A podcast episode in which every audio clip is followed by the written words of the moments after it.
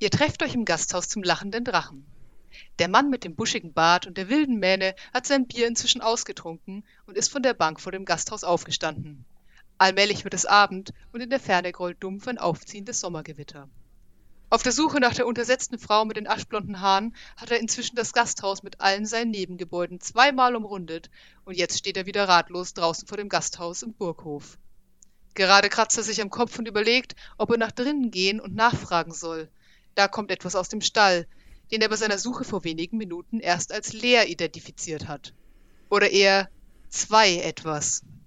Was zum entfährt es ihm. Und damit hallo und willkommen zurück hier in der Taverne zum lachenden Drachen, wo wir weiter mit den Ebenen beschäftigt sind. Mit welchen denn diesmal? Dazu kommen wir gleich. Hi, ich bin Philipp. Und ich bin Nina. Und genau, heute machen wir weiter mit den äußeren Ebenen.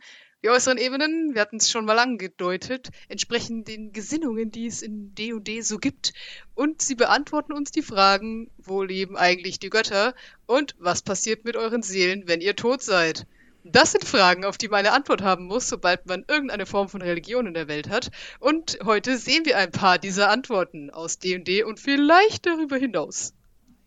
Wir haben uns entschieden, wir gehen da uhrzeigermäßig einmal, nee, gegen den Uhrzeigersinn mäßig einmal durch.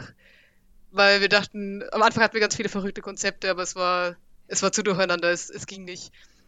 Und deswegen fangen wir heute auch an mit Acheron. Oh Gott, es bin, es bin schon wieder ich. Gut. Acheron, auch genannt das unendliche Schlachtfeld, ist im Weltmodell des Großen Rats eine äußere Ebene, haben wir schon gemerkt, und sie ist rechtschaffen böse bis rechtschaffen neutral. Also das Ding mit den Ebenen ist ja, dass ihr da hinberufen werdet und euch da aufhalten könnt, wenn ihr eine entsprechende Gesinnung habt und wenn ihr der falschen Gesinnung seid, könnt ihr da zwar sein, aber es fühlt sich sehr falsch an. Auf jeden Fall hier rechtschaffen böse bis rechtschaffen neutral mit einer Betonung auf rechtschaffen. Acheron ist ein bisschen schwierig sich vorzustellen. Es ist eine Ebene, in der riesige Landmassen herumfliegen, die geometrische Formen haben. Kann man sich ein bisschen vorstellen wie ein Haufen D&D-Würfel im Vakuum. Die fliegen übereinander, kollidieren aber manchmal, was es einem dann erlaubt, den Würfel zu wechseln. Das löst, weil wir uns hier auf einer ganz ordentlichen Ebene befinden, auch keine schrecklichen Erdbeben aus oder so. Und diese Bewegungen sind auch nicht zufällig, sondern sie folgen einem bestimmten Muster, das man mit ausreichend hoher Intelligenz erkennen kann. Also man kann dann quasi darauf warten, dass der andere Würfel anlegt, wenn man mal raus hat, wie das funktioniert. Ich konnte mir das noch nicht ganz vorstellen, ob die dann da unterirdisch leben oder ob Leute zermatscht werden, wenn ein anderer Würfel anlegt. Ich glaube, ich stelle mir vor, dass an den Stellen, wo die Würfel andocken, einfach niemand lebt, weil die Leute nicht dumm sind. Naja, gut. Natürlich passiert es trotzdem, dass Würfel durch das immer ineinanderfliegen auseinanderbrechen. Das tun sie dann aber auch sehr akkurat. Also jeder Würfel zerbricht nur in kleinere Würfel und nicht in irgendwelche unförmigen Brocken. Bedeutet übrigens auch, dass in den meisten Fällen die Größe des Würfels äh, was über ihr Alter aussagt. Also größere Würfel sind jünger als kleinere Würfel. Macht Sinn, ne? Es gibt in Acheron wir nennen wir sie mal Schichten von herumfliegenden Blöcken und die haben Namen, weil immer alles Schichten und Namen hat. D und D ist wie Zwiebeln, keine Ahnung. Mhm. Philips Blick. Oger haben Schichten. Ähm, genau. Und die Namen sind Avalas, Fuldanin, Tintibulus und Ocanthus. Avalas, auch genannt die Battle Plains, also die Schlachtebenen, ist die größte Schicht, also enthält die meisten Würfel, und dort wohnen auch die meisten Wesen. Die Würfel sind schwarz und hart wie Eisen, wodurch sich Schall gut verbreitet. Zum Beispiel die Kampfgeräusche, die hier niemals enden. Die Landschaft ist hügelig und da die Ebene ja so ordentlich ist, sind alle Hügel kegelförmig. Außerdem fließt der Unterweltfluss Styx, so unglaublich es ist, auch durch diese verrückte Würfelebene. Also er entspringt quasi auf irgendeinem Würfel, versickelt an einer anderen Stelle und entspringt auf dem nächsten Würfel wieder ziemlich crazy. Auf Avalas befinden sich die Domänen von verschiedenen Kriegsgöttern. Bane, das ist der Typ mit der schwarzen Hand. Gilgam, dieser Hauptgott der Goblinoiden. Grumsch, der Orkgott und Maglubiet. Das ist auch so ein, naja, relativ kriegsangehauchter Halbgott. Der ist, glaube ich, der von den Hobgoblins, wenn ich das richtig im Kopf habe. Es klingt auf jeden Fall sehr hobgoblinig. Avalas ist, wie gesagt, auch die, ich nenne es mal, am dichtesten bevölkerte Ebene von Acheron. Das muss man vielleicht in Anführungszeichen setzen, weil viele der sich hier herumtreibenden sind tot. Was hier auf ewig kämpft, das sind die Geister derjenigen, die in ihrem Leben so lange Krieg geführt haben, bis sie quasi vergessen haben, warum sie den Krieg führen und der Krieg ihr eigentlicher Lebenszweck wurde. Und die dann auf dem Schlachtfeld gestorben sind, ohne noch irgendwie ein höheres Ziel hinter dem Krieg. Geister ähnlicher Gesinnung finden einander dann auf diesem ewigen Schlachtfeld, schließen sich zusammen und versuchen so viele Blöcke, Würfel, wie möglich zu erobern. Und wenn einer von ihnen stirbt, kehrt er nach 24 Stunden zurück have fun. Die zweite Ebene von Acheron ist Fuldanin. Hier landen die Dinge, die verloren gingen oder zerstört wurden. Also diese Würfel von Fuldanin, die sind innen hohl und es gibt Schächte bzw. eingefallene Gruben, durch die man in ihr Inneres gelangen kann. Dort wird das Treibgut des Multiversums angespült. Also hier landet sämtlicher Schrott. Kaputte Apparaturen, Waffen, Rüstungen, fehlgeschlagene Experimente, zerstörte Gebäude und Überreste aller möglichen Gefährte zur See und in der Luft. Alles, was im Inneren von Fuldanin liegt, wird im Lauf weniger Wochen zu Stein. Magisch. Würde ich vielleicht aber nicht so machen. Ich würde es einfach so drin liegen lassen, weil dann gibt es mehr zu finden. Hier gibt es so ein paar Dürger und manchmal ein paar Plünderer, sonst ist diese Schicht unbewohnt. Tentibulus, die dritte Ebene, ist eine größtenteils verlassene Weite. Hier lassen sich gerne Forschende der Magie nieder, weil man hier wirklich, wirklich seine Ruhe hat. Hier sind nicht mehr alle herumfliegenden Formenwürfel, also Würfel mit sechs Seiten, sondern andere Würfel. Also W8 und W12 zum Beispiel. Und hier hört man die Kollision der Würfel mit einem Läuten, das so laut sein kann, dass man sich nicht unterhalten kann. Aber es ist ja eh niemand da. Dann würde ich da aber nicht Magie forschen wollen.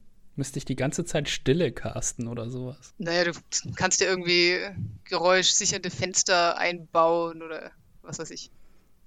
Du kannst ja so eine Würfel aus der anderen Ebene runterziehen und da einfach die ganzen Eingänge versiegeln und im hohlen Inneren leben oder so. Das wäre eigentlich ziemlich cool. Den würde man dann auch erkennen, weil dann könntest du deine Leute da hinschicken mit da auf dieser Ebene, da ist genau ein sechsseitiger Würfel und da lebt ein Magier drin. Findet mal den Würfel. das ist anspruchsvoll. Uh. Ja. Nun ja. Coolste Ebene. Okanthus, die vierte Ebene, ist gefährlich. Hier ist es kalt und dunkel und Splitter schwarzen Eises, die sich immer wieder von der unendlichen schwarzen Eismasse am Boden dieser Ebene lösen, fliegen mit hoher Geschwindigkeit herum und können euch auf Anhieb enthaupten. Die sind wie Warpal-Waffen. Warum auch immer. Dieses schwarze Eis am Boden der Ebene ist aber das eigentlich Spannende hier, weil niemand weiß, worum es sich hierbei handelt oder worum es da ist. Manche sagen, dort entspringt oder versickert der Fluss Styx und eingefroren im Eis liegen alle Erinnerungen, die der Fluss genommen hat. Pendantische Mythologieanmerkung, das ist meines Wissens nach mythologisch gesehen nicht ganz richtig, aber das gucken wir uns später nochmal an. Andere sagen, unter dem Eis liegt eine fünfte Ebene von Acheron, die niemand jemals gesehen hat. Dam, dam, dam, dam, dam, dam. Bewertung.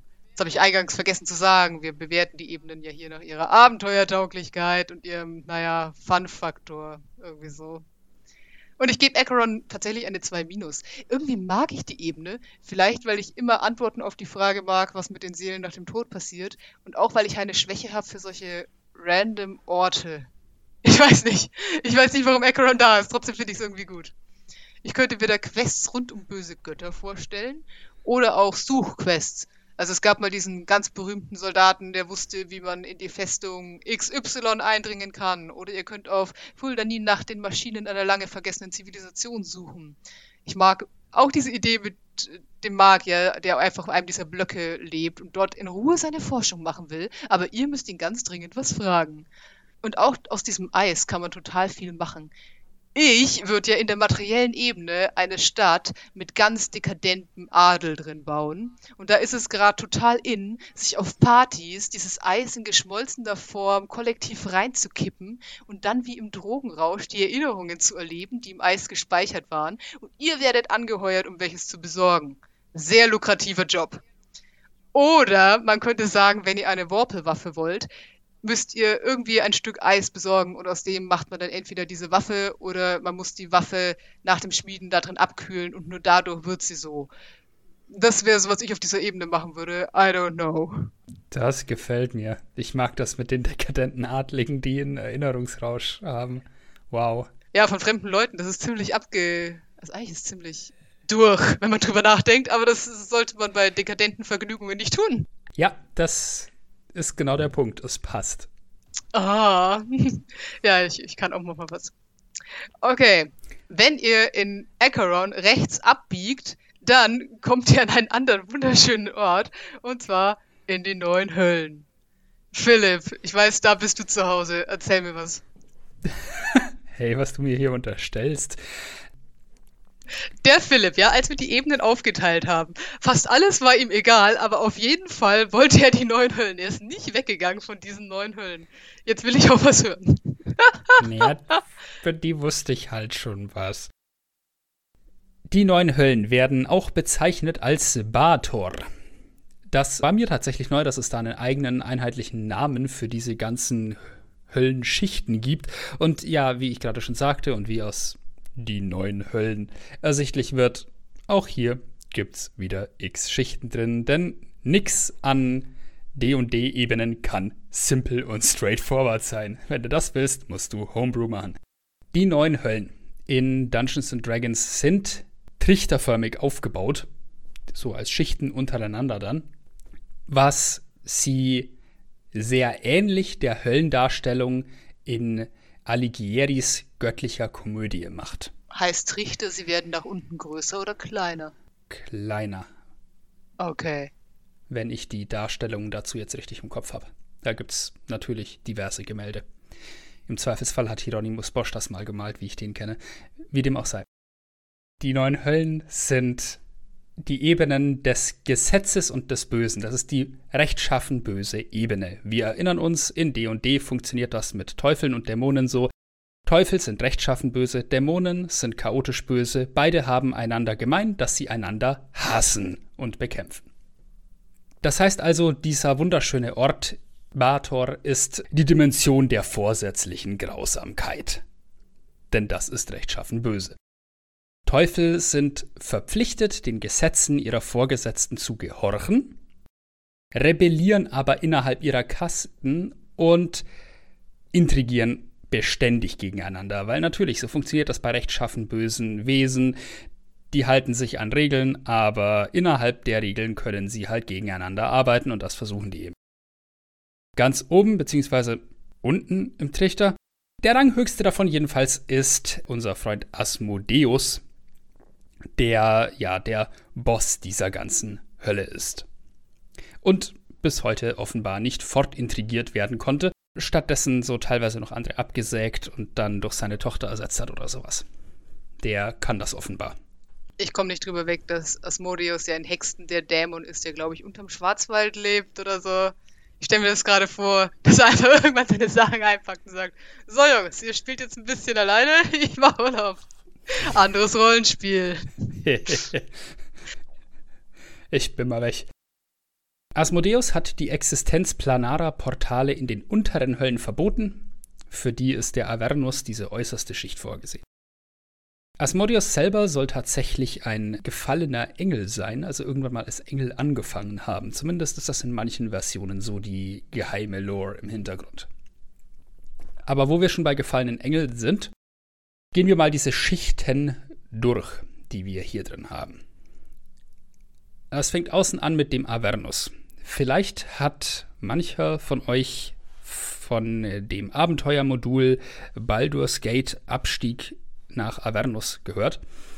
Das ist ein komplett oder nicht komplett tatsächlich, aber teilweise zu erheblichen Teilen im Avernus spielendes Abenteuermodul von Wizards of the Coast für D&D 5. Und da wird viel von der Lore hier mit reingebracht, unter anderem von auch der Chefin hier, das ist Sariel, die ihren Konkurrenten Bel da verdrängt hat. Und Sariel ist tatsächlich eine gefallene Engelin. Der Avernus ist der Ankunftspunkt für alle, die die neuen Höllen besuchen. Es ist ein Ödland mit Flüssen aus Blut und Wolken, voll mit beißenden Fliegen, so gastlich, wie man sich den Eingang zur Hölle vorstellen würde. Feurige Kometen fallen gelegentlich aus dem abgedunkelten Himmel und hinterlassen dampfende Krater an ihren Einschlagsstellen. Leergefegte Schlachtfelder hier, denn nebenan sind die Dämonen, sind mit Waffen und Knochen aus Kriegen übersät. Schöner Ort. Möchte man glatt Urlaub machen. Jetzt bin ich schon da, jetzt will ich auch weiter runter. Dann kommen wir als nächstes nach Dies. Das ist ein Labyrinth von Schluchten, die zwischen an eisenerzreichen Bergen verkeilt sind. Eiserne Straßen überspannen und winden sich durch die Schluchten, überwacht von den Garnisonen eiserner Festungen hier. Also viel Eisen, ne? Haben wir kapiert jetzt. Das ist offenbar das Theme hier. Wer ist der Herrscher von dem Laden hier? Dispater. Also buchstäblich der Vater von Dies. Der ist ein Erzfürst, ein Manipulator und Betrüger und, was ich sehr interessant finde, der Waffenhändler der neuen Höllen. Ich meine, wenn man schon so viel Eisen außenrum hat, Krieg ist hier immer, was macht man dann, um was zu verdienen? Genau, man baut Waffen. Irgendwie naheliegend. Scheint ein guter Geschäftsmann zu sein, dieser Dispater. Von dem habe ich noch nie jemals was gehört. Es, es wird ihn beleidigen, aber. der, der Name ist tatsächlich auch an Mythologie angelehnt. Da komme ich dann noch dazu. Der Dispater sieht für einen Teufel sehr menschlich aus, mit nur kleinen Hörnern, Schwanz und einem gespaltenen Huf nur am linken Bein. Interessant aber. Seine Hauptstadt trägt seinen Namen, ebenfalls dies. Das ist eine Metropole und die größte der neun Höllen. Dispater ist besonders geneigt, Verträge mit Sterblichen zu schließen, beziehungsweise diese auch zu vermitteln. Und er ist sehr vorsichtig und paranoid, was vermutlich sinnvoll ist, wenn man Waffenhändler ist, und vermeidet es in aller Regel persönlich in Erscheinung zu treten und schickt da lieber irgendwelche Lakaien oder höherrangigen Diener vor, die das für ihn tun und im Zweifelsfall an seiner Stelle draufgehen. Vernünftig, nehme ich an. Die nächste Ebene wäre dann Minauros. Minotaurus? Nee, nicht ganz. Knapp, knapp. Minauros. Ein stinkendes Loch, in das aus braunem Himmel saurer Regen fällt. Ja, es, ist, es ist immer so eine gegenseitige Unterbietung der Schönheit des Ortes hier am Start. Mag ich. Badesee. Ja, mm, mit braunem Wasser, da würde ich gerne rein. Egal. Zyklopenstädte aus kunstvoll geschnitztem Stein erheben sich aus dem Sumpf hier. Auch die Stadt Minauros. Und der Erzfürst von Minauros ist Mammon. Den Namen hat man schon mal gehört, wenn auch vielleicht eher nicht als Namen, sondern als Bezeichnung für Geld, oder Reichtum. Mammons Gier ist legendär und er ist einer der wenigen Erzteufel, die Gefallen gegen Gold eintauschen. Und nicht nur gegen Seelen, wie das bei den ganzen anderen ist. Und hier drüber hängt die Stadt der Ketten, die von Kettenteufeln bewohnt wird, sogenannten Kythons. Das heißt, da ist dann quasi nochmal so eine zusätzliche Ebene mit drin, weil wir haben ja schon festgestellt, alles hat nochmal Unterebenen. Aber jetzt so viel dazu. Mammon macht für Gold Dinge, nimmt aber bestimmt auch Seelen, wenn Gold nicht am Mann ist. Oder an der Frau. Immer wenn du was erzählst, google ich das im Hintergrund und Alter, diese Stadt, diese Stadt ist ja verrückt. Warum sind da Ketten? Ja, du, sonst fällt sie ja runter. Die hängt ja da oben. Ach so. Ja, da macht das natürlich viel mehr Sinn. Ich habe hier immer nur so Ausschnitte, wo random einfach diese Ketten irgendwo hängen. Aber ja, ja, das macht voll Sinn. Das ist die, es ist die Kronleuchterstadt. Heißt die so? Nein, das habe ich mir gerade ausgedacht, weil das für mich klingt wie ein Kronleuchter, wenn das in Ketten von der Decke hängt. Wir gehen weiter nach Phlegethos. Wir haben, wenn wir an Höllen denken, meistens so ein Bild im Kopf von überall ist Feuer und die Sünder brennen da und wie man das halt, äh, wenn man so aufgewachsen ist wie ich, lernt man das im katholischen äh, Religionsunterricht im konservativen Bayern. Und diesem Klischeebild kommt Phlegethos von allen Höllen in D&D am nächsten. Es ist eine feurige Landschaft, aus deren Magmaseen Wirbelstürme aus heißem Wind und pyroklastischer Asche aufsteigen. Ah, und wieder wird's immer unschöner. Im größten Vulkan hier erhebt sich Abrimoch, eine Festungsstadt aus Obsidian und dunklem Glas gegossen. Ja, yeah, klingt ziemlich gothic. I like it. Nein, du bist in der Hölle. Wenn es hier nicht gothic wird, weiß ich nicht weiter. Fair. Ich hatte irgendwie erwartet, weil Phlegethos nach phlegmatisch klingt, dass das einfach so die Ebene der Faulheit ist und da kommen alle Leute hin, die nichts tun und die liegen da einfach den ganzen Tag und keine Ahnung. Ich habe jetzt dann ja noch eine Kurzfassung der göttlichen Komödie sozusagen dabei oder der, des Höllenteils davon. Vielleicht ist das tatsächlich so, vielleicht kommt das Wort daher. Ich habe mir dann aufgelistet, was in beiden Welten vorkommt, bei Dante Alighieri und in D&D. Da kommen wir dann noch dazu. So, also, wir erinnern uns, Festungsstadt aus Obsidian und dunklem Glas, ziemlich emo, in einem Vulkan. Diese Stadt heißt Abrimoch und sie ist der Sitz der beiden regierenden ErzteufelsInnen. Das ist der Erzfürst Belial und die Erzfürstin Fierna, dessen Tochter.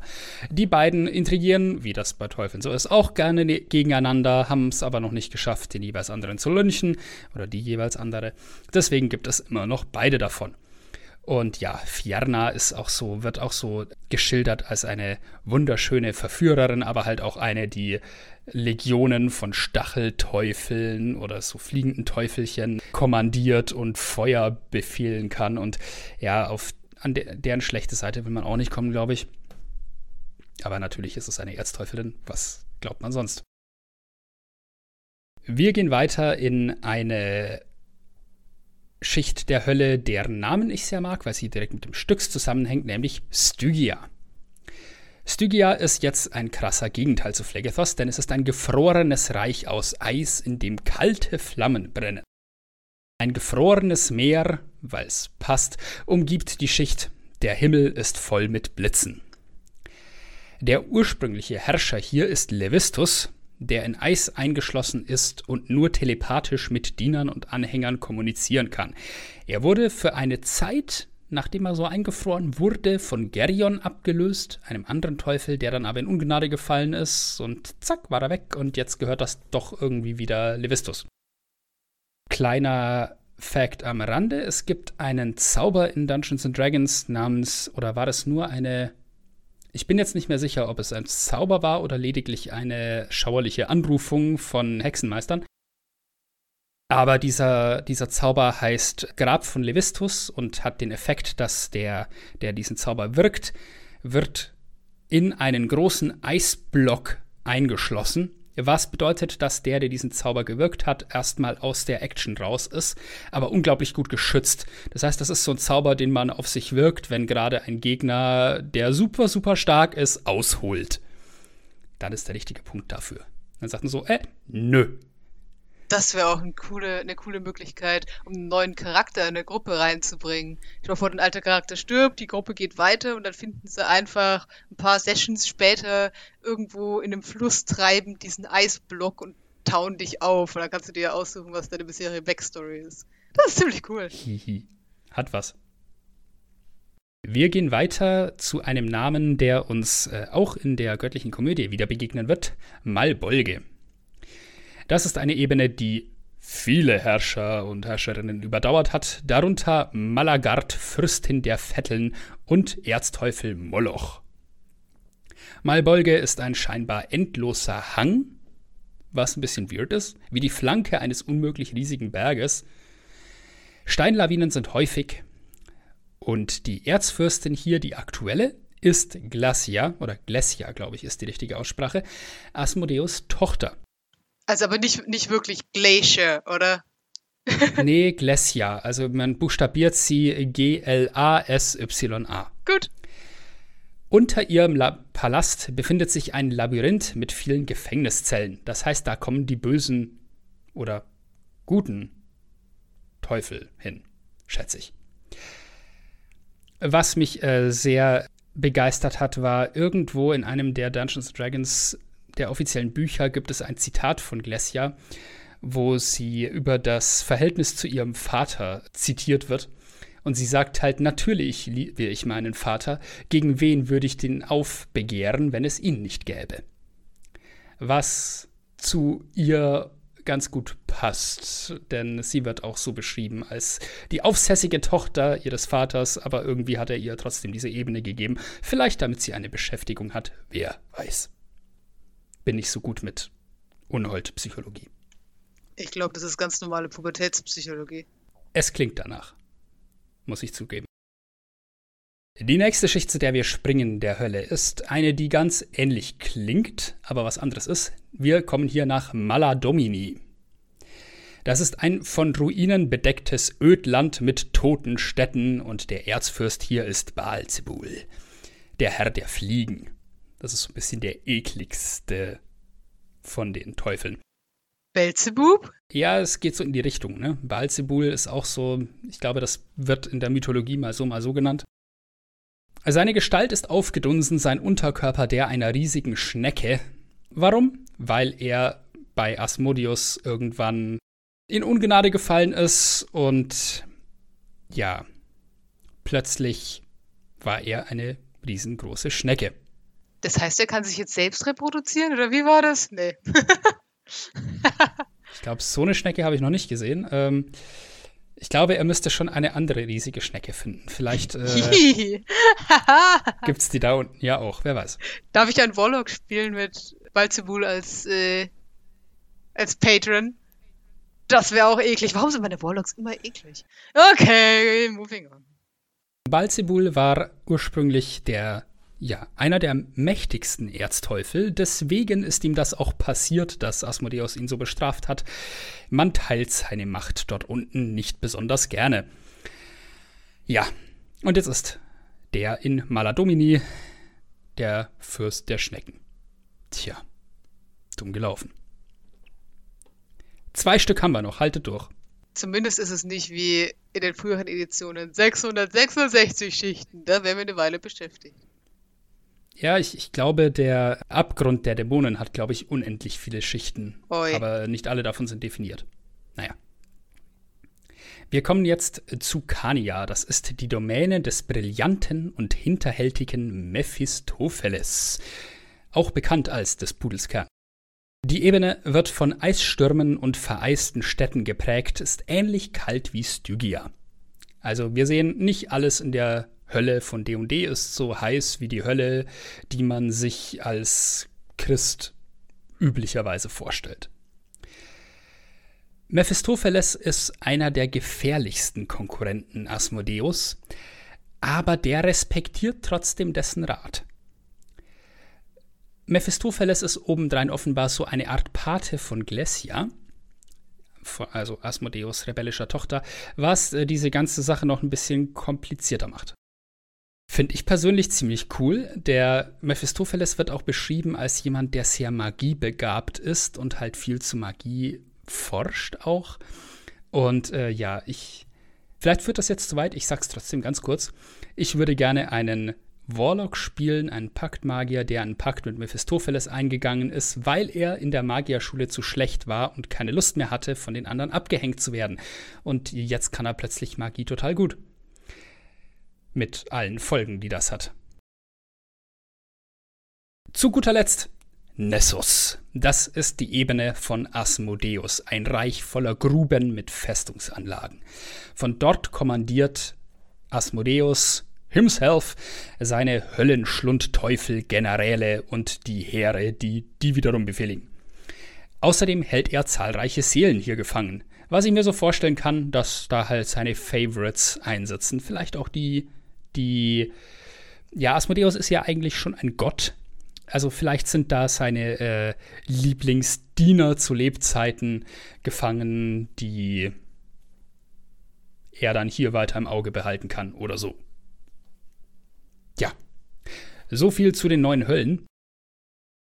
Und ich möchte jetzt tatsächlich mal die göttliche Komödie von Dante Alighieri zum Vergleich kurz durchgehen, denn daraus wird uns unglaublich viel bekannt vorkommen, wenn wir uns die Höllen von Dungeons and Dragons mal angeschaut haben.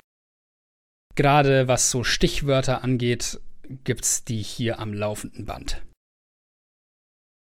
Dante Alighieris göttliche Komödie beschreibt ja, wie der Autor selber Dante Alighieri, durch die Höllen geht, dann durch so eine Art Fegefeuer und in die Himmelsebenen und ja, da durchgeführt wird. Und das benutzt er recht geschickt, um zu zeigen, dass bestimmte frühere Zeitgenossen, die ihm nichts Gutes wollten, jetzt in der Hölle schmoren und so.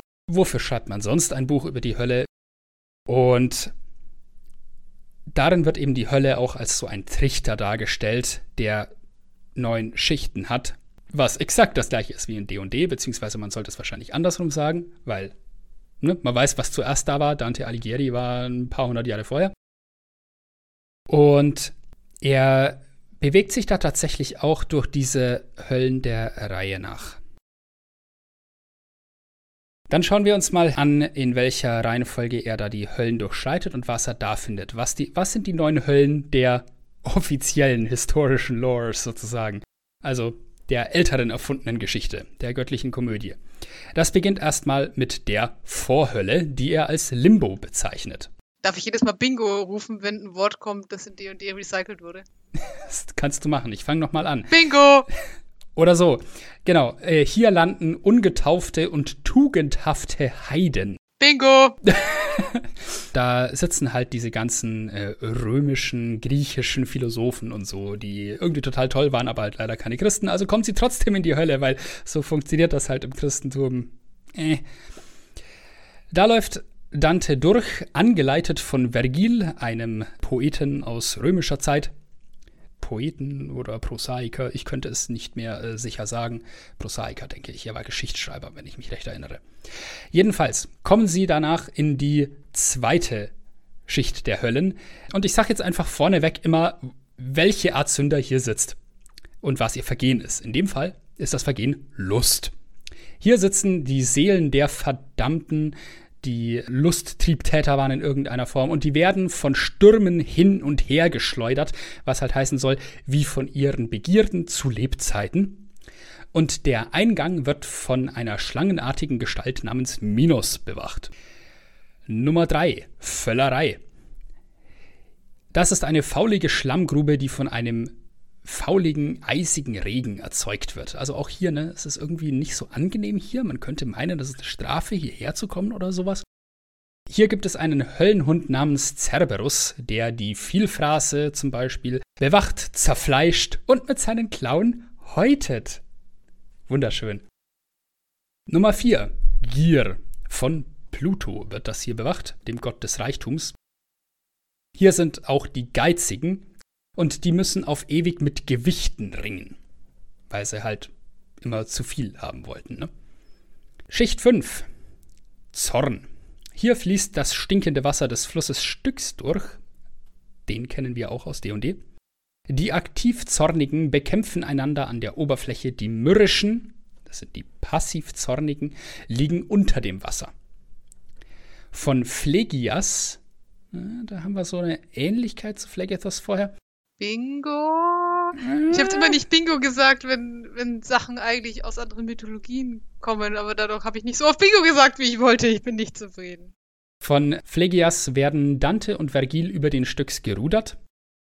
Solche Fährleute gibt es ja auch in DOD. Sie gelangen zur Stadt Dis. Bingo! Danke. Juhu! Und in deren Mauern sind erst die Zugänge zu den unteren Schichten der Hölle. Diese Mauern selber werden von gefallenen Engeln bewacht. Und jetzt kommen wir in die inneren Höllenkreise. Nummer 6. Häresie. Hier sind Ketzer in flammenden Gräbern gefangen. Schon fast poetisch, so widerlich ist das. Nummer 7. Gewalt. Man geht steile Klippen hinab, wobei man dem Minotaurus ausweichen muss. Jetzt haben wir den da. Von dem hatten wir es vorher doch schon. Was? Das heißt, das heißt ich gehe einfach auf ewig die Klippe runter und irgendwo ist ein Minotaurus. So ähnlich? Was ist denn das für eine Hölle? Ja, okay. Die Klippen stammen von einem Erdbeben zum Zeitpunkt von Jesu Tod. Laut göttlicher Komödie. So, und dieser Kreis der Höllen besteht aus drei Ringen.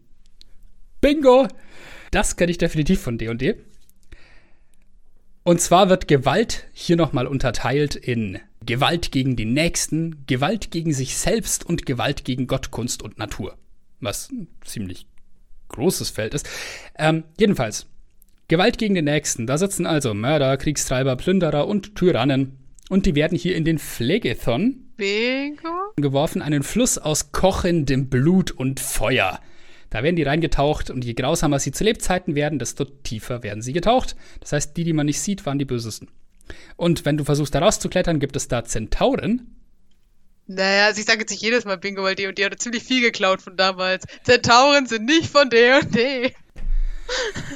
Du wolltest doch Bingo sagen. Ich weiß. Hier kann man es auch nicht recht nehmen. Aber jetzt pass auf. Genau. Pass auf, pass auf. Ich pass auf. Zentauren beschießen die, die zu weit aus dem Fluss auftauchen. Ein Zentaur namens Nessus, Was? sag ich halt Bingo, begleitet Dante und Vergil. B, sage ich jetzt mal. Also von Schicht 7, die zweite Unterschicht. Gewalt gegen sich selbst. Selbstmörder werden hier in knorrige, dornige Bäume verwandelt und von Harpien gefüttert, abscheulichen äh, Harpien. Ja, komm. Ich würde eher wegen den Bäumen Bingo sagen, aber so weit sind wir noch nicht. Das kommt erst noch. Bingo! You had one job. Hallo? Harpien sind voll, voll griechisch. Ja. Selbstmörder werden hier in knorrige, dornige Bäume verwandelt und von Harpien gefüttert, abscheulichen, krallenbewehrten Vögeln mit Frauengesichtern. Ja, in D&D sehen die ein bisschen anders aus, aber sei es drum. Die Bäume dürfen nur sprechen, wenn sie zerbrochen sind und bluten. C. Gewalt gegen Gott, Kunst und Natur ist eine große Ebene aus brennendem Sand, die von großen Flammenflocken versenkt wird, die langsam vom Himmel fallen. Vergleiche Sodom und Gomorra. Die Gotteslästerer sind auf dem brennenden Sand ausgestreckt, die Sodomiten laufen im Kreis, während die Wucherer weinend zusammengekauert sind. Am Ende des Areals wirft Vergil eine Schnur über den Rand eines Wasserfalls, was eine große verzerrte Gestalt nach oben lockt. Geryon. Bingo. Ungeheuer des Betrugs, auf dessen Rücken sie dann diesen Wasserfall hinabreiten. Ich meine, es ist ein ziemliches D&D-Abenteuer, diese göttliche Komödie, wenn man so drüber nachdenkt. Passt sehr ins Schema. Der Geryon ist hier anders dargestellt als in irgendwelchen älteren Geschichten. Früher war der eigentlich mehr so ein mehrköpfiger Riese und äh, hier ist es so der personifizierte Betrug.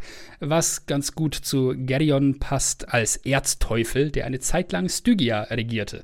Wir erinnern uns, Stygia, das war das mit dem eingefrorenen ähm, Levistus drin.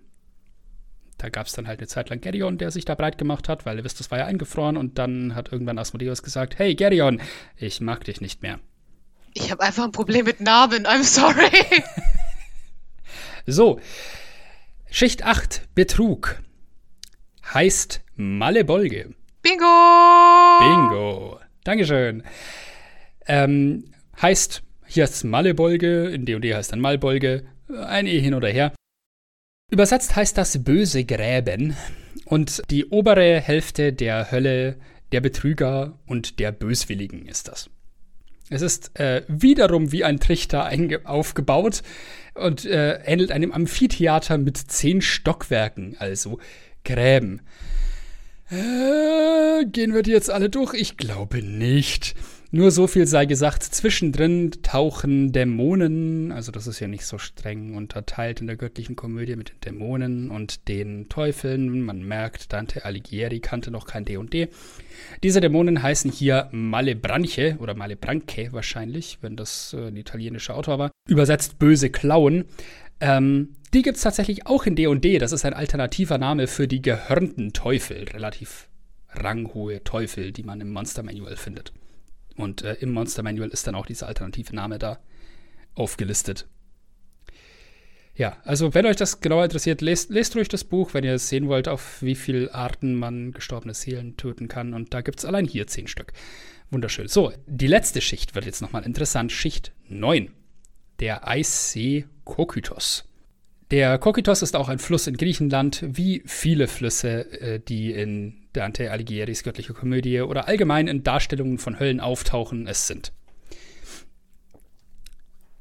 Wir erinnern uns, die achte Schicht, äh, bei der wir gerade ebenso viel übersprungen war, haben, Malebolge, ist wie so ein Amphitheater aufgebaut und wie ein Trichter. Und an dem Trichter ist, wie das sich für einen Trichter gehört, in der Mitte ein Loch.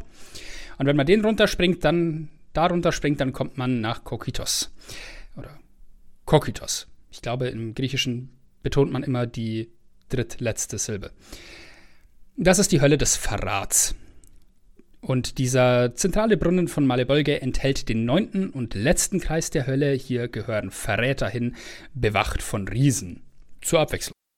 Und da befindet sich ein gefrorener See namens Kokytus. Bisschen anders geschrieben, warum auch immer.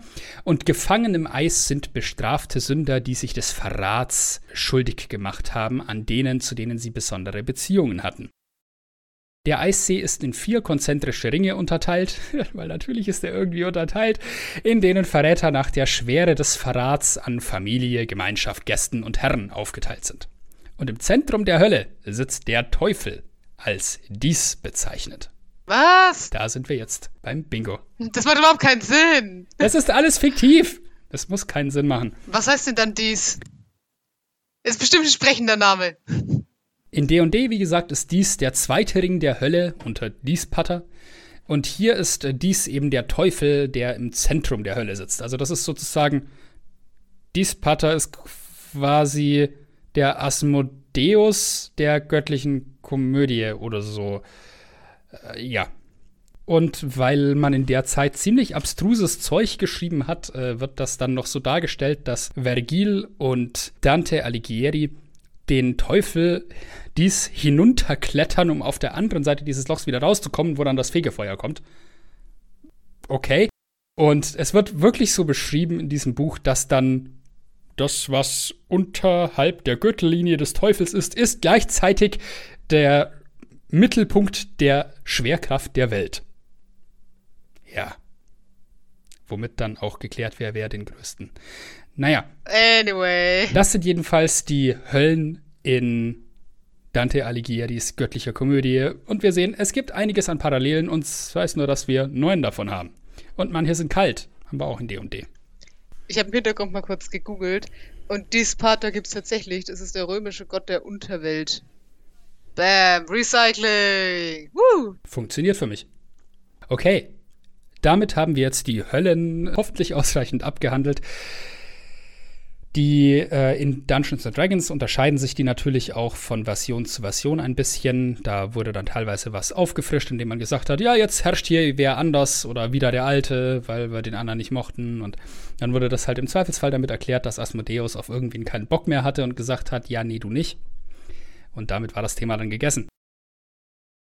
Und ich persönlich finde es sehr schön. Es gibt in, ich glaube, in Mordekainens Foliant der Feinde ist das, gibt es dann nicht nur eine Differenzierung der verschiedenen Teufel, sondern es wird sogar beschrieben, was die Anhänger bestimmter Teufel in Kulten für Vorteile daraus schöpfen können, dass sie diesem Teufel anhängen, also was für Fähigkeiten der denen dann verleiht.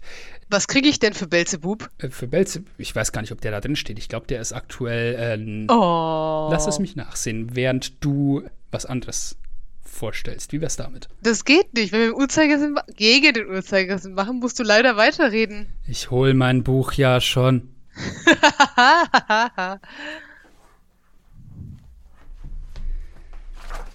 Was bekommt man für einen Pakt mit einer riesengroßen, ekligen Schnecke? Der war eigentlich immer eine riesengroße, eklige Schnecke und ich finde ihn sehr reizend. Was sagt das über deinen Geschmack aus? Ähm, ähm.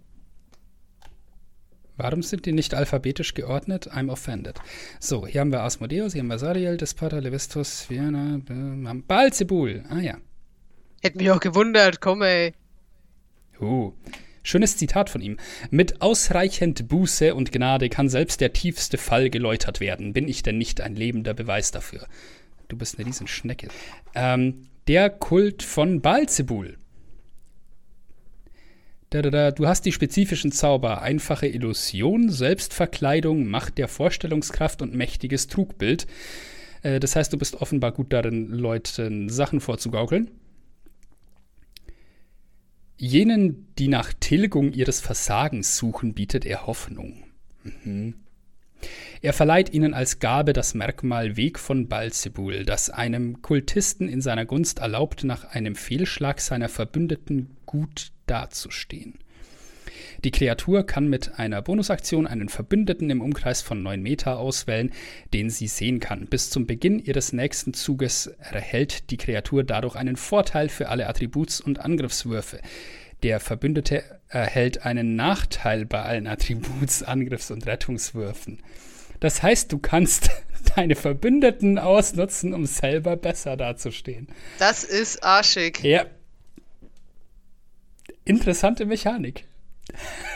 Ähm, well. Vielleicht überlege ich mir das nochmal.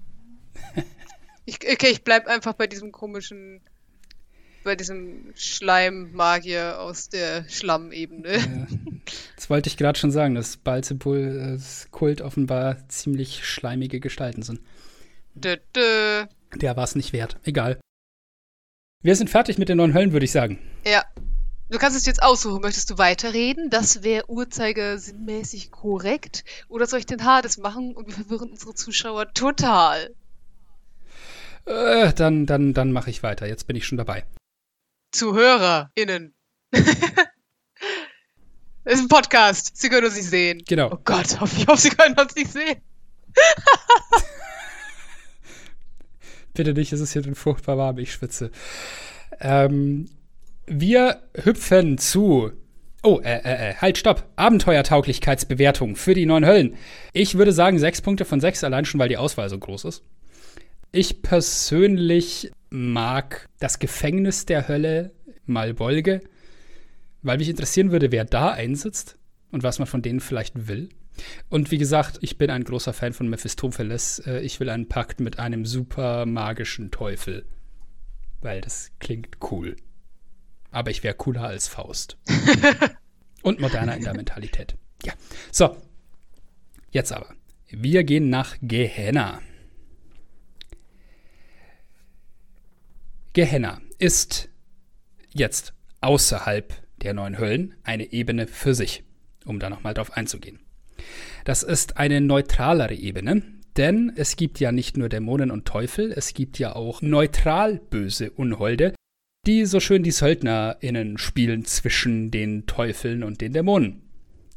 Was ja irgendwie auch clever ist und auf seine eigene Art nochmal extra böse. Jedenfalls gibt es einige davon in Gehenna. Das ist die Ebene des Verdachts und der Gier. Und hier wurden tatsächlich diese Jugolovs, diese eines, eines so ein Söldner-Unhold-Volk erschaffen. Angeblich auf Befehl von Asmodeus von Nachtvetteln, mit der Absicht, dann dadurch Unholde zu haben, die in die materielle Ebene gehen können, ohne weiteres. Ah. Gehenna ist von Vulkanen geprägt. Der Boden ist heiß, felsige Hänge erschweren die Fortbewegung. Der Boden neigt sich fast überall um mindestens 45 Grad. Also nicht so bequem da. Auf Gehenna gibt es keinen Raum für Barmherzigkeit oder Mitgefühl. Die Unholde hier gehören zu den gierigsten und egoistischsten im ganzen Multiversum. Denn das passt zu Jugolos. Die haben keine Ideale, die kämpfen für den, der ihnen mehr bezahlt. Die einzigen ursprünglichen Bewohner von Gehenna sind die Barkeste. Das sind Unholde, die Wölfen ähneln, sich aber in Goblins verwandeln können. Also sie sind so ein bisschen goblinoide Wölfe, wenn man sich das so vorstellen will. Die sind manchmal auch auf der materiellen Ebene zu finden, wo sie dann Goblins herumkommandieren und die Seelen von Sterblichen fressen, bis sie mächtig genug sind, um nach Hause zurückkehren zu können. Hm, Seelen. Das heißt, wenn man äh, Goblins in der eigenen Welt ein bisschen Pep geben will, kann man da so ein Bargest reinsetzen. Und wenn man den Obergoblin anfängt zu verprügeln, stellt sich plötzlich raus, uh, da ist ein bisschen mehr dran als nur so ein kleiner Goblin. Und der kann dann ein paar Zauber und solche schöne Dinge. Tatsächlich ist in der Drist-Saga, die gerade wieder viel hochgebracht wird, jetzt im Rahmen des Games, das Wizard of the Coast veröffentlicht hat, wo man Drist unter anderem spielen kann, der hat in einem seiner ersten Abenteuer an der Oberfläche auch gegen einen Bargest gekämpft und den am Ende erlegt. Weil natürlich, sonst wäre er nicht mehr da. Und auch Gehenna ist, wir kennen es, wiederum aufgeteilt in vier Unterebenen. Hier heißen die Kalas, Hamada, Mungoth und Krangat. Mungo und Krankheit. Das habe ich verstanden. Für mich klingt es, als hätte irgendwer, keine Ahnung, den Kopf auf die Tastatur gelegt und einmal nach links, einmal nach rechts gedreht und das dann in fünf, vier Teile gepackt. Gehen wir so durch. Kalas ist noch die angenehmste der Ebenen. Das wird übrigens dargestellt als wie so vier Vulkankegel und jeder ist so eine Ebene. So eine Darstellung habe ich gefunden. Kalas ist noch die angenehmste der Ebenen mit vielen Wasserfällen. Der größte davon ist mal wieder der Fluss Styx. Kalas hat Berührungspunkte mit diversen Ebenen über die astrale See, zum Beispiel mit dem Hades, den neun Höllen und den Outlands, habe ich jetzt so, also deren äußeren Dingensens, wo sich die Stadt Sigil befindet. Die immer noch eine eigene Episode wird. Die Portale sind in Höhlen und Erdspalten hier verborgen, in die häufig eingeritzt ist, wo das Portal hinführt. Muss man da nur lesen können, weil Gemeinsprache wird das kaum sein. In Kalas befindet sich der Blutthron, die Domäne des Gottes des Mords, Baal. Chamada ist die Ebene mit der größten vulkanischen Aktivität von Gehenna. Die Luft ist vielerorts giftig. Unter der Oberfläche atmet sich's leichter, aber hier stinkt's nach brennendem Fleisch und Haaren. Mm. In Chamada befindet sich der Arkane Turm. Das ist die größte Bibliothek der Arkanoloths, die hier alle Geschichte der Jugoloths dokumentieren, sowie alle Dokumente und Verträge zu ihrer Beteiligung im Blutkrieg. Arkanoloths sind fast putzig aussehende Wesen, so fuchsartige Humanoide, sehr starke Magier und genauso grausam, wie man sich einen Jugoloth vorstellt. Das Tolle an Jugoloths ist ja, im Gegensatz zu Dämonen oder im Unterschied zu Dämonen kann man mit denen reden. Ein Dämon redet nicht mit dir, der schneidet dich vorne auf und zieht deine Gedärme raus. Aber im Gegensatz zu einem Teufel hält ein Jugoloth sich nicht unbedingt an den Vertrag, den er schließt. Denn ein Jugoloth hält sich nur an seine an das, was ihn selber gerade weiterbringt. Und wenn wer anders mehr zahlt für das, was du mit ihm vereinbart hattest, ja, dann hast du ein Problem. Ich habe den gerade gegoogelt. Es ist der große böse Wolf in der Verkleidung von der Großmutter. Ich bin noch nie drauf gekommen, dass der genauso aussieht, aber es stimmt auffallend. Wow. Das ist irgendwie witzig. Ja, der, der hat immer so eine Lesebrille auf und trägt so ein Gewand. Letzter Punkt zu Hamada, der zweiten Ebene von Gehenna. Hier hat auch noch Memnor, eine böse Gottheit der Riesen, die eigene Domäne. Nummer 3. Mungoth ist das Land der fallenden Asche und des brennenden Schnees. Da ist so ein bisschen das, das Theme, dass du extreme Hitze und extreme Kälte nah beieinander hast. Die Vulkane hier sind weniger und weiter auseinander, was dazu führt, dass sich Eis und Schnee in den Lücken bilden können. Genug für Lawinen und ähnliche Gefahren. In diesem wunderschönen Ort haben einerseits Loviathar, die Göttin des Schmerzes, und Velsharun, der Halbgott der Nekromantie und der Liches, ihre Domänen. Hübsch hier. Nummer 4. Krangath ist frei von vulkanischer Aktivität. Alles ist dunkel und kalt. Der Name bedeutet übersetzt tote Schmelzöfen, heißt es. Hier gibt es eine interessante Stadt namens Hopelorn die von Liches und anderen untoten Zauberern bevölkert wird. Außerdem hat hier ein Orkgott namens Shargaas seine Domäne. Das ist der Gott der kalten Nacht bei den Orks. Fett. Man kann für Gehenna eine optionale Regel benutzen, die im entsprechenden Buch aufgelistet ist und zwar grausame Hindernisse. Ein Zauber, der eine vorteilhafte Wirkung für die Gruppe hat, scheitert, wenn man einen Charisma-Rettungswurf nicht schafft. Das heißt, die Zauber sind dann einfach verschwendet. So, ich wollte jetzt abschließend zu Gehenna noch äh, kurz darauf eingehen, woher dieser Name kommt. Denn wir hatten ja uns schon öfter angeschaut, wo kommt das Ganze überhaupt her. Wir hatten das bei den Höllen gerade. Und der Name Gehenna hat tatsächlich auch eine sehr vielfältige oder eine sehr alte Geschichte. Das, äh, der kommt von Gehinnom. Das ist eine Schlucht im biblischen Juda. Gehenna ist die, das ist ein neues Wort, das ich gelernt habe, gräzisierte Bezeichnung, also die ins Griechische verschobene Bezeichnung.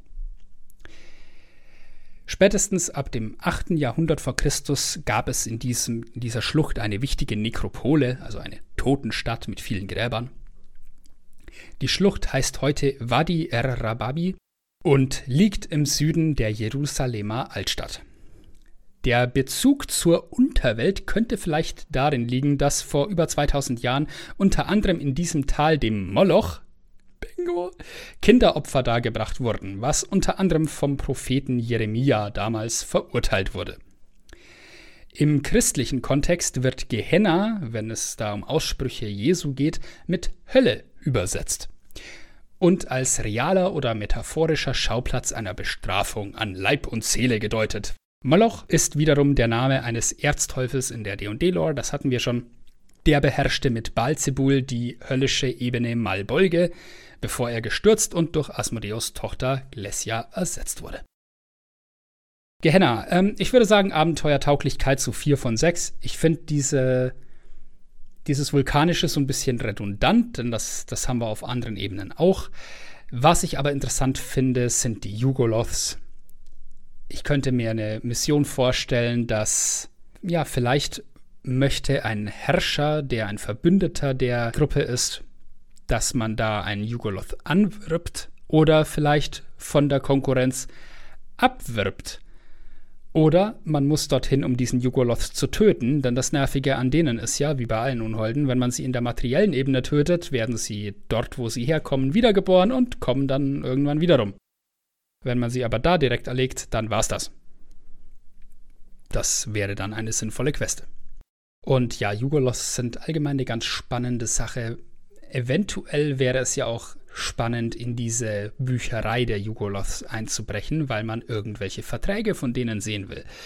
Und ich kann mir bei bestem Willen nicht vorstellen, dass das einfach wäre.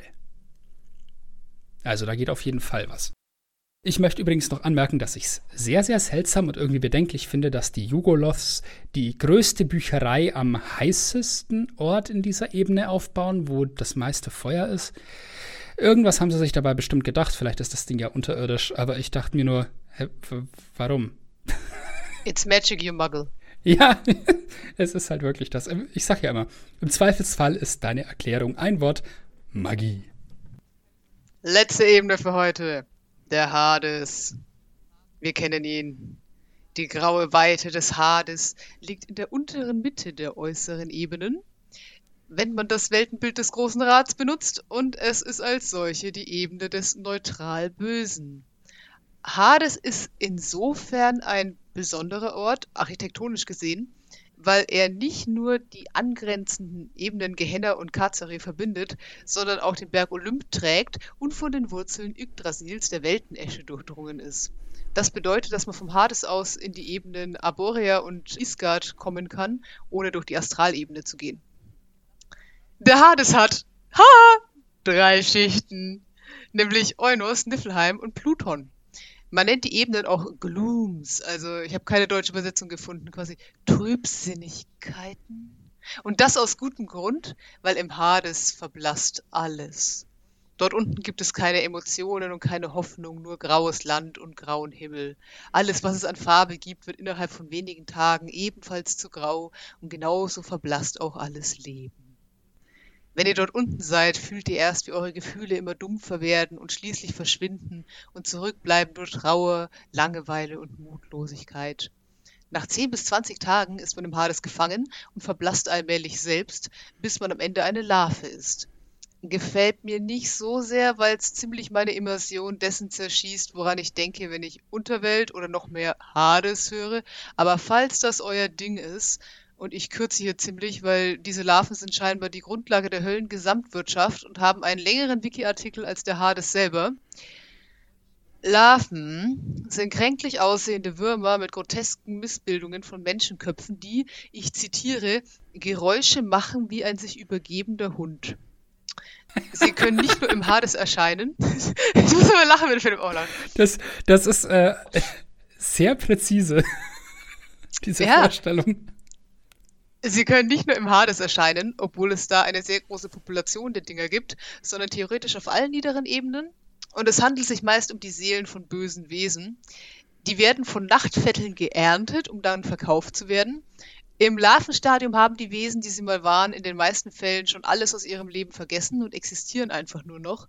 Ich sage meistens, weil nicht immer und das wäre eine wirklich tragische Begegnung.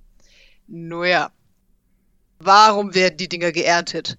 Anscheinend sind die da unten ziemlich nachgefragt und die sind in den bösen Ebenen eine Form der Währung. Im Abyss bekommt ihr bis zu 1000 Gold für eine Larve.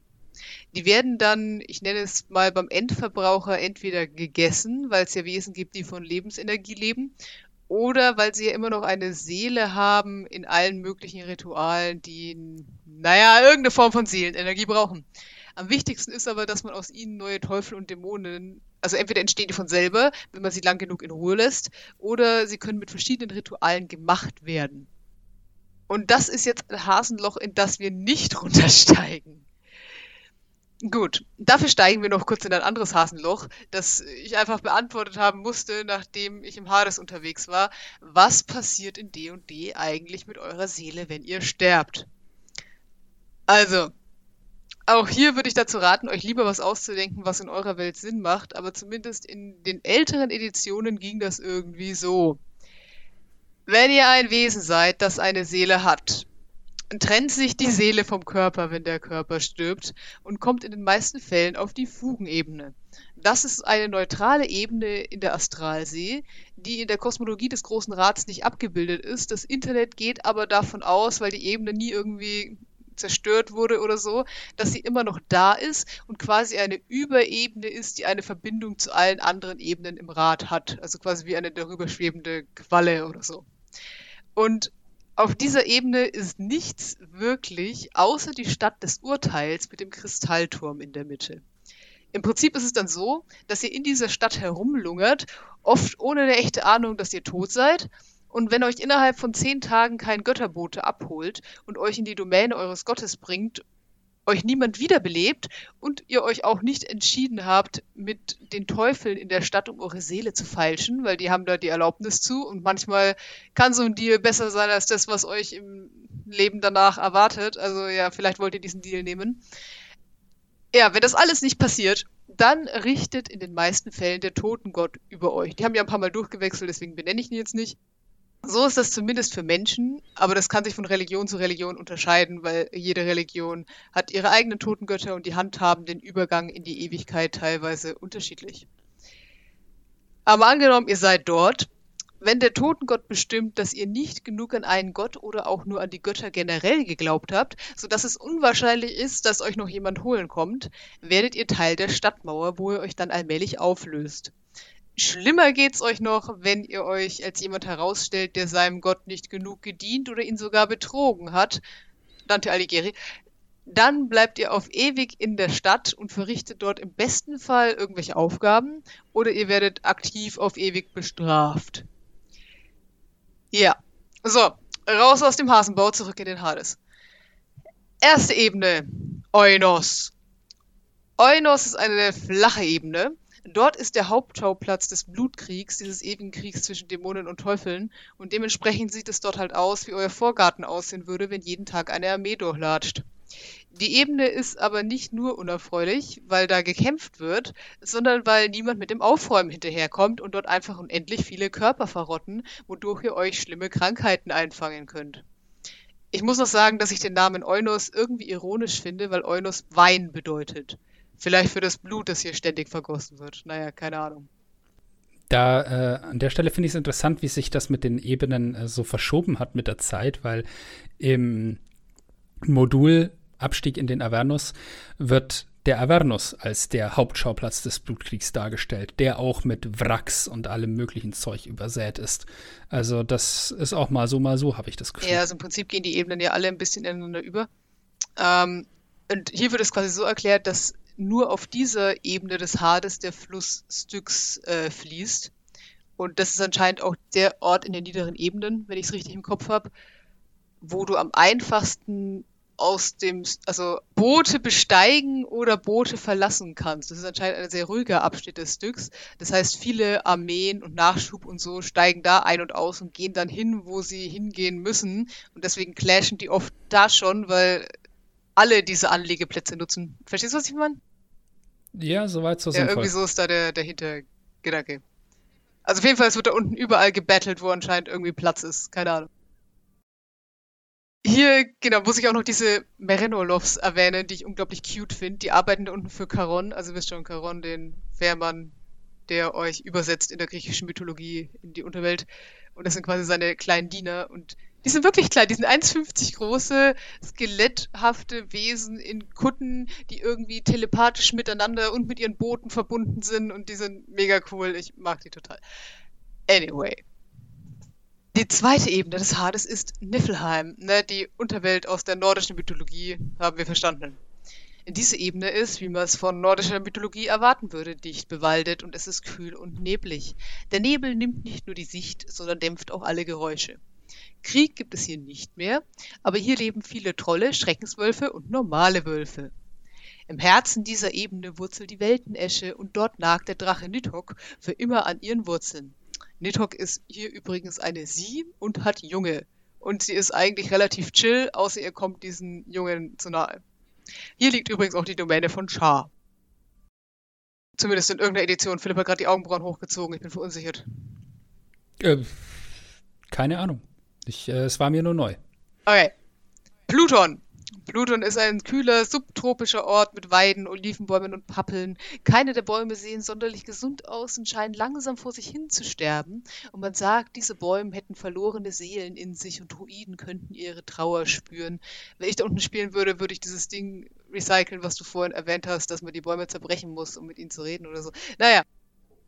Auch dort unten wird kein Krieg geführt, aber manchmal steigen Dämonen oder Teufel herunter auf der Suche nach einer Seele, die sie besonders gut finden, also von einer besonders begabten Person, welche sie in ihre Reihen aufnehmen wollen.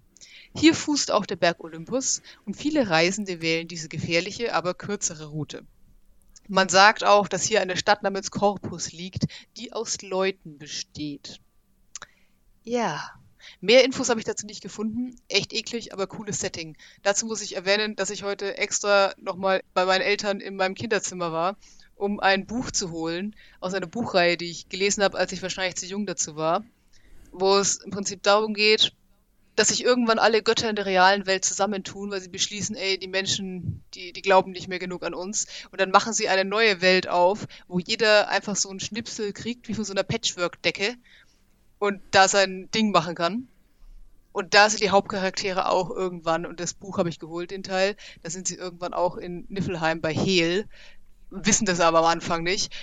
Und auf dem Weg zu ihrem Palast ist es auch so, dass quasi Teil ihres Palasts und vor allem die Straßen aus Menschen gebaut sind. Am Anfang checken sie es nicht, weil sie denken, das sind Pflastersteine und erst als sie dann weiter reingehen, merken sie, dass die Straße immer lebendiger wird und ganz am Ende werden die Leute quasi gerade aufrecht stehend begraben, sodass nur ihre Köpfe oben rausschauen und dann irgendwann die Straße bilden. Das ist ziemlich dope. Ich habe überlegt, ob ich das vorlese, habe mich dann aber aus Gründen dagegen entschieden. Jugendbuch. ich fand es gerade sehr erstaunlich, wie du von einer Schilderung einer Stadt, äh, die aus Menschen erbaut ist, dazu übergegangen bist zu sagen, ja, ich war in meinem Kinderzimmer, um da ein Buch zu holen und ich dachte nur so, wow, das erklärt so viel. Nee, tatsächlich finde ich diese Reihe, also ich meine, ich bin jetzt inzwischen ja älter, trotzdem fand ich diese Reihe immer sehr die heißt Everworld, für alle, die es mal angucken wollen.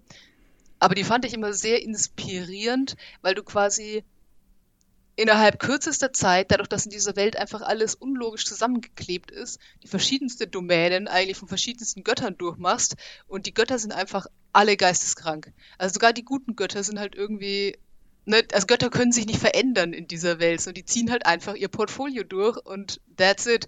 Und relativ am Anfang zum Beispiel sind sie auch bei den Azteken und entkommen dann knapp dieser Opferung auf so einer großen Pyramide, sind aber so nah schon oben dran, dass quasi sie langsam auszurutschen beginnen auf dem Blut derjenigen, die vor ihnen diese Pyramide hochgegangen sind und so. Das ist ziemlich, es ist ziemlich eindrucksvoll. Da sind ziemlich viele krasse Szenen dabei, wo ich heute noch von zehre bei dramatischen Momenten. Ich bereue es nicht.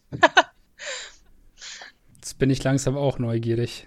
Uah. Naja, ja, es ist, es ist ziemlich abgefuckt. Entschuldigung, muss ich das später piepen? Piep! ähm, okay, gut. Bewertung. Ich gebe dem Hades eine 4. Ich glaube aber, das liegt weniger daran, dass ich nicht glaube, dass man da coole Abenteuer erleben kann, sondern weil ich hier irgendwie mit dieser Vermischung nicht klarkomme. Ich finde irgendwie, dass da so viel reingestopft wurde, macht die Einzelteile weniger cool. Also ich würde mir vermutlich lieber eine eigene Unterwelt ausdenken in meiner Welt, die Sinn macht und die ich dann durchziehe, statt zu sagen, ja, das ist der Hades, aber er ist nicht, wie ihr euch das griechisch vorstellt. Und darunter ist das Reich von Hel. Aber auch das ist eigentlich nicht so einzigartig. Und darunter ist Pluton. Keine Ahnung, warum das da ist, außer damit der Olymp draufstehen kann. Also vermutlich würde ich sogar eher sowas bauen wie das ägyptische Totengericht, also dass eure Seele schon einiges hinter sich bringen muss, um überhaupt an den Punkt zu kommen, wo sie gerichtet wird. Und dann muss man sagen, zu welchem Gott man will und die Richter entscheiden, ob man dafür genug in die richtige Richtung getan hat und dann wird man irgendwie weiter verteilt auf die jeweils eigene und coole und unabhängige Ebene des eigenen Gottes ohne Schichten. Irgendwie so. Ja, also ich meine, stell dir mal vor, du bist Hel, ja, du bist, du bist diese nordische Totengöttin, die Hälfte von dir ist mega geil, die andere Hälfte von dir ist tot. Und wenn du deine Adresse angeben musst, musst du sagen, ja, ich bin die zweitunterste Ebene von Hades. Über mir wohnt jemand, unter mir wohnt auch jemand. Naja. What? Wie uncool ist das? War das Einzige, was noch frei war hier. Wohnraum ist knapp, selbst hier unten. Ja, selbst hier unten. Ich kann auch nichts dafür. ja, wirklich. Also ich meine, okay, na gut. Die Gentrifizierung ist selbst im Hades angekommen, dumm gelaufen. Ja, keine Ahnung. Also ich kann verstehen, dass wir diese ganzen coolen Orte da irgendwie reinzwängen wollte, aber naja. Ja. Zur Inspiration habe ich noch zwei Unterwelten aus der realen Welt dabei. Mindestens eine davon will ich erzählen, die andere kann sich Philipp dann aussuchen, ob er sie noch hören will. Die erste ist nur, damit wir den Gegensatz mal sehen.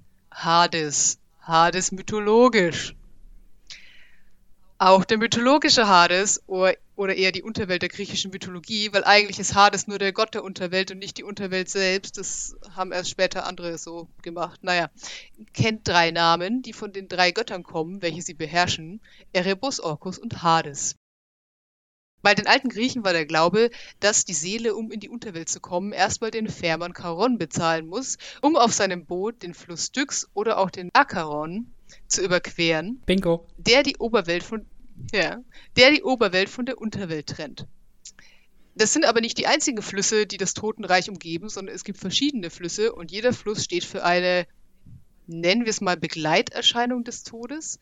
Zumindest kommen die Namen der Flüsse halt von Wörtern mit einer entsprechenden Bedeutung und jeder von ihnen hat auch eine gleichnamige Gottheit. Je nach Geschichtsschreibung darf man aus manchen Flüssen auf keinen Fall trinken, aus manchen Flüssen darf oder muss man nur manchmal trinken und aus anderen Flüssen muss man immer trinken. Verwirrend. Der erste Fluss, in dem ihr höchstens baden dürft, aber aus dem ihr keinesfalls trinken solltet, ist der Styx. Styx ist der bekannteste und zentrale Fluss der Unterwelt. Er ist der Fluss des Hasses, benannt nach der Göttin Styx. Und der umfließt die Unterwelt sieben oder neunmal, je nachdem, wen ihr lest. Der Acheron ist der Fluss des Schmerzes. Eigentlich ist es dieser Fluss, über den die Toten meist gehen müssen, aber in manchen Werken redet man auch vom Styx oder eben von beiden. Es ist übrigens, hat der Philipp vorhin schon angedeutet, auch ein echter Fluss in Griechenland, falls ihr euch mal im Urlaub gruseln wollt. Sah auf den Bildern sehr malerisch aus. Der Lethe ist der Fluss des Vergessens und er hat auch eine zugehörige Göttin. Das ist der Fluss, von dem man trinken muss, um sich an nichts mehr zu erinnern. Und das machen entweder alle Seelen oder nur die Seelen derjenigen, denen eine Wiedergeburt bestimmt ist. Macht Sinn. Es gibt übrigens noch einen Fluss, viele Flüsse in der Unterwelt, merkt ihr was, der das Gegenteil bewirkt. Wer aus dem Fluss Mnemosyne trinkt oder so, erlangt Allwissenheit. Es ist also der Fluss des Erinnerns oder des Gedächtnisses. Auch der Pflegeton ist hier, das haben wir vorhin schon gehört. Und das ist der flammende Fluss, der in die Tiefen des Tartaros stürzt. Wie der Name schon sagt, fließt in ihm Feuer oder kochendes Blut, ziemlich Metal. Und damit haben sich die Griechen Lava erklärt. Dann gibt es noch den Kokitos, hatten wir auch schon. Das ist der Fluss des Wehklagens, ein Seitenarm des Styx, der in den Acheron mündet. Und ich habe verstanden, alle Flüsse münden irgendwann mal in den Acheron. Und wenn die Toten aus diesem Fluss trinken, erkennen sie erst, dass sie tot sind und klagen dementsprechend. Hat man das Geld nicht, um über diesen Fluss zu kommen, muss man 100 Jahre warten, bis Caron einen übersetzt. Wenn ihr das nächste Mal 20 Minuten auf den Zug warten müsst, denkt mal drüber nach. Man fährt aber nicht nur über den Fluss, sondern auch den Fluss hinunter und schließlich hinein in eine Höhle. Dort wacht Fluffy, der dreiköpfige Hund, darüber, dass kein Lebender die Unterwelt betritt und kein Toter sie verlässt. Und je nachdem, wie ihr in eurem Leben so drauf wart, geht es für euch mehr oder weniger weit den Fluss hinunter. Und das Ziel ist, dass ihr möglichst früh aussteigen wollt. Ursprünglich war der Glaube um das Leben nach dem Tod ähnlich, wie es in D&D dargestellt wird, minus die Teufel und den Larvenhandel, weil man glaubte, dass alle Seelen, bis auf diejenigen, die zu Göttern wurden, wie zum Beispiel Herakles, in den Hades kommen, nicht um dort zu leben, sondern um als scheue Schatten zu vegetieren. Die griechische Unterwelt ist, was das angeht, generell eher frustrierend. Also es gibt kein echtes, also zumindest ganz am Anfang gab es kein echtes Leben nach dem Tod. Ihr wart einfach tot und that's it. Später glaubte man dann an drei Richter, die über das Schicksal der Seele entschieden, woraufhin die Seelen derjenigen, die gut und heldenhaft waren, nach Elysion, ne, Elysium, haben wir verstanden, auf die Insel der Seligen kommt, wo sie für immer glücklich sind. Böse Leute kamen in den Tartaros. Hier enden jene, die gegen die Götter gefrevelt haben, in endlosen Qualen, umgeben von eisernen Mauern und dem Flammenfluss. Dort lebt zum Beispiel der Typ, der immer wieder einen schweren Steinbrocken auf einen Berg raufrollen muss und der Typ, dem jeden Morgen wieder ein Adler die Leber rausfrisst. Vielleicht also ein Schicksal, das man umgehen will. Wer weder besonders gut noch besonders schlecht war, kommt in den, kann ich das aussprechen, Asphodiliengrund. Und da lebt man quasi ruhig und gleichgültig, bis man sich irgendwann verflüchtigt bemerkenswert ist, finde ich, der Glaube, dass im Moment des Todes die Seele sozusagen einfriert. Also die Toten lernen nichts mehr dazu, egal wie lange sie in der Unterwelt sind, und sie verändern sich auch nicht mehr. In den meisten Beschreibungen sind die Toten nervös und äh, nicht sonderlich angenehm, aber auch nicht gefährlich oder böse. Und möchte man mit ihnen interagieren, muss man ihnen etwas zu trinken anbieten, am besten Blut. Mit den Toten sprechen kann sich lohnen, weil man sagt, die Toten wüssten über die Vergangenheit und die Zukunft Bescheid, weil in der Unterwelt keine Zeit existiert. Also die Seelen leben quasi überall zugleich, zeitlich gesehen. Naja, könnte ich mir aber auch ein cooles Quest auf hohen Leveln mit vorstellen, so Flucht aus der Unterwelt und dann Götter töten oder so. Das wäre ziemlich fett. Es ist übrigens, finde ich, auch bemerkenswert, wie viel, also wie viele Mythen rund um die Welt zwischen der Welt der Toten und der Lebenden einen Fluss haben. Viele davon haben einen Hund oder ein anderes Wachungetüm und viele haben dieses Ding mit, sobald du was isst oder trinkst, kannst du nicht mehr zurückgehen. Finde ich bemerkenswert. Archetypen. Ich habe noch eine spannende Sache dabei, aber ich weiß nicht, ob wir das machen wollen. Ich hatte irgendwann mal die Unterwelt der Azteken recherchiert. Und ich habe das Gefühl, wenn ich es anbringen muss, muss ich es jetzt anbringen. Aber ich will auch nicht langweilen. Philipp, willst du noch die Azteken hören? Mit ganz vielen Namen, die ich nicht aussprechen kann. ich weiß, wie du die Azteken feierst, also hau raus. Gut, also Unterwelt der Azteken, die haben nämlich auch eine ziemlich coole Vorstellung dessen, was bei, also was mit euch nach dem Tod passiert, mit der man sich, glaube ich, sonst nicht so viel beschäftigt. Und ich muss ja vorwarnen, die Azteken haben auch Schichten. naja, gut. Aber es, es, es wird cool, es wird cool, Azteken. In der Vorstellung der Azteken hatte der Kosmos drei Bestandteile, nämlich die Erde, auf der sie lebten, eine Unterwelt, welche den Toten gehört, und den Himmel. Die Unterwelt konnte man als Mensch durch bestimmte Höhlen oder Erdspalten erreichen, wie übrigens den Hades auch, den Himmel aber nicht, wie übrigens den griechischen Himmel auch. Sowohl der Himmel als auch die Unterwelt hatten Schichten. Mictland, die Unterwelt, hatte neun Schichten und der Himmel hatte 13 Schichten. Auf jeder Ebene des Himmels leben verschiedene Götter und es passieren verschiedene Sachen. Ganz unten zum Beispiel wohnen die Mondgöttin, der Regengott und der Gott des Windes. Dort bewegen sich der Mond und die Wolken. Auf der zweiten Ebene sind die Sterne und die Götter, die damit zu tun haben und so weiter. Auf der zwölften Ebene leben die vier mächtigsten Gottheiten. Hier werden die Götter geboren und hier wirken sie ihre Magie. Und ganz oben im dreizehnten Stock liegt die Ebene der Zweiheit. Hier wohnt der Urgott Ometeotl, was quasi Zweigott bedeutet, weil der Name quasi sich auf zwei Götter bezieht, die Ometecuhtli und, oh Gott, Omekuatl heißen. Also quasi ein Mann und eine Frau, aber es ist irgendwie gleichzeitig zwei Götter und ein Gott und das ist der Erschaffer, die Erschafferin von allem. Anyway, ich mag dieses Konzept, dass da oben gleichzeitig zweigeschlechtlicher Gott lebt. Egal. So, nach dem Tod, so dachten die Menschen, käme man je nach Todesart an einen von drei Orten. Nahe an die Sonne, in eine paradiesähnliche Schicht des Himmels oder eben in die Unterwelt. Und das wolltet ihr nicht. Richtung Sonne kamen zwei Gruppen von Leuten, nämlich die Seelen von Kriegern, die im Kampf starben. Die kamen in die Ebene des Ostens, wo sie der Sonne bei ihrem Aufgang folgen. Und die Seelen der Frauen, die bei der Geburt sterben, kommen in die Ebene des Westens, wo sie der Sonne beim Untergehen folgen. Ich habe da unterschiedliche Aussagen dazu getroffen, aber entweder werden diese Seelen sofort in Kolibris und Schmetterlinge verwandelt, damit sie der Sonne Gesellschaft leisten können, oder sie sind ein paar Jahre damit betraut, der Sonne beim Aufgehen und Untergehen zu helfen und werden dann zu Schmetterlingen und Kolibris. Aber auf jeden Fall, die Sonne war ja auch ein Gott, und zwar nicht nur der Sonnen, sondern auch der Kriegsgott in Form von Huitzilopochtli. Und wenn du da eingeladen wirst, diesem Gott zu folgen, das ist ganz großes Kino. Dann gab es einen Gott namens Tlaloc, das war der Regengott.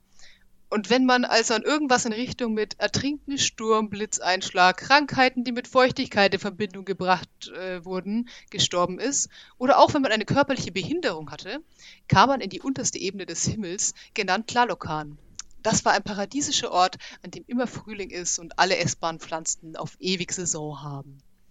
Es gibt anscheinend auch die Möglichkeit, in andere Ebenen des Himmels zu kommen, wenn die jeweiligen Götter euch da haben wollen, aber da waren die Quellen nicht so aussagekräftig. Es gibt auf jeden Fall noch einen Ort, an den Kinder kommen. Nun ja. Wenn man aber einfach an Altersschwäche einging, ja, die Azteken waren ja wie die Wikinger eine eher kriegerisch angelegte Kultur und dieses einfach im Bett sterben, das war nicht so angesehen. Also wenn ihr einfach an Altersschwäche eingeht und kein anderer Gott euch haben wollte, dann kommt man in die Unterwelt die hatte, wie bereits erwähnt, neun Schichten und das waren Schichten wie ja, hier ist die Schicht, auf der ständig der Boden wackelt und Berge zusammenstoßen. Ich stelle mir das vor wie diese Szene im Hobbit, wo sie auf diesem schmalen Bergpass sind und die Steinriesen sich kloppen. Da musst du dann durch. Und dann kommt die Ebene, wo Jaguare dein Herz fressen wollen. Und vergesst nicht die Ebene, wo euch immer wieder jemand mit Pfeilen durchbohrt. Yeah! Und was passiert dann, wenn ihr nach vier Jahren endlich ganz unten seid? Tja, auch da habe ich verschiedene Quellen gefunden, aber die Vorstellung, die mir am besten gefällt, ist, ihr gebt dem Herren und der Herrin der Unterwelt euren ganzen Shit, weil ihr wurdet natürlich mit Hilfsmitteln begraben, um diese Reise zu schaffen, unter anderem mit einem Hund. Und dann hört ihr auf zu existieren. End of Story. Trippe Aussichten, aber zu dem Zeitpunkt seid ihr vermutlich ganz froh drüber, dass es vorbei ist. Tada! Ich mag die Azteken. Ich nicht, aber sie sind faszinierend. Ich habe aber viele, ich habe aber viele spannende Sachen tatsächlich gefunden. Vor allem das mit diesen Leuten mit der körperlichen Behinderung und dass die auch in diesen einen Himmel kommen, fand ich sehr schön. Es ist äh, nämlich, wenn man da reinsteigt, noch in die Mythologie, ist das mega deep, warum das so ist. Aber ja, den Hasenblock gehen wir jetzt nicht runter. Ich sag nur, das, das ist voll durchdacht. Dieser ganze weirde Scheiß ist voll durchdacht. Finde ich gut. Sowas will ich sehen. Solche Unterwelten will ich. Solange die Oberwelten nicht so zugehen wie bei den Azteken. Ja, das eine bedingt irgendwie das andere, weil er quasi, ne, also du denkst dir nur eine Unterwelt aus, die relevant ist für das, was du willst. Deswegen finde ich es zum Beispiel auch so schön, dass du zum Beispiel auch ein Kolibri werden kannst. Das yep. siehst du im Westen überhaupt nicht. Wir haben keine Kolibris. Aber es macht total Sinn. Und oh, das ist ziemlich schön. Ja. Das ist ja das Wieder der Azteken. Du hast dieses total schöne und dieses total kranke irgendwie gleich nebeneinander. Finde ich mega gut. Ha, ich konnte das erzählen. Alle haben inzwischen abgeschaltet, aber egal, ich konnte es erzählen. ich bin es losgeworden. Nun ja, gut. So, ich glaube, das waren aber dann auch schon unsere Ebenen für heute. Philipp, hast du ein Schlusswort oder sag mir einfach Tschüss? Ja, ich könnte noch sagen, ich fand es persönlich ähm, beim Blick auf die Ebenen sehr spannend, dass, dass es ja als äh, so im christlichen Kulturkreis hat man so diese Vorstellung, es gibt halt für die schlechten Seelen diesen einen Ort, die Hölle. Das ist so das, was man üblicherweise lernt. Und dass das in D&D &D aufgeteilt ist in so unglaublich viele verschiedene Ebenen, dass du da halt nicht nur neun Höllen und den Abgrund hast, sondern dann auch noch allen möglichen Kram obendrein, wie Hades, Gehenna, etc., etc. Das ist schon ganz schön faszinierend und ganz schön vielschichtig und äh Haha, vielschichtig. Ja, vor allem mehr viel als, ja doch, viel es ist sowohl viel als auch schichtig, ja. Oh. ja, ja, ja, das ist ein gutes Schlusswort an der Stelle, glaube ich. Ziehen wir den Stecker und verabschieden uns. So je. Ähm, ihr Lieben von meiner Seite, danke fürs Zuhören. Wir machen das nächste Mal weiter mit den äußeren Ebenen. Ich bin gespannt, was wir dann alles ausgraben. Macht's gut. Bis dann. Outtakes. Größtenteils, weil ich nicht sprechen kann. Piep. Und deswegen fangen wir heute einfach in. Wo fangen wir an? Verdammt! Acheron, oder? Ah, scheiße! cut! Cut! Abandoned Vision! Äh, äh, Auf Avalas befinden sich die Dä Dämonen. Ja, auch das. äh, äh. Gil. Gilgam? Gilgam. Ich habe wieder vorher nicht nachgeschaut, wie man Sachen ausspricht. Äh, Hier wohnt der Urgot. Urgot, ja. äh. Die Schlucht heißt heute Wadi er-Rababi und liegt im Süden der Jeru und liegt im Sud. Sie liegt im Ich habe Sud. vergessen, wie man spricht plötzlich. Die Nekropole im Sud. Hm. Ja, ja, lecker. Ich, ich habe Hunger. Sub, sub. Mm. Ja, ja, das, das wäre ein Setting. Äh, Ihr gebt den Herren der Unterwelt, oh Gott, Miklante Kutli und der Herren der Unterwelt, Miktakwika, ich krieg's nicht raus. äh, Ihr gebt dem Herren und der Herren der Unterwelt, oh Gott, das muss ich lang. äh. Ihr gebt den, ich hatte, ich hatte extra nachgeschaut, wie man die ausspricht, aber das ist so ein Name, ey, wenn du das einmal raus hast, schaffst du es nie wieder. You brought this upon yourself. Miktikakuatl. Naja, gut. Bingo!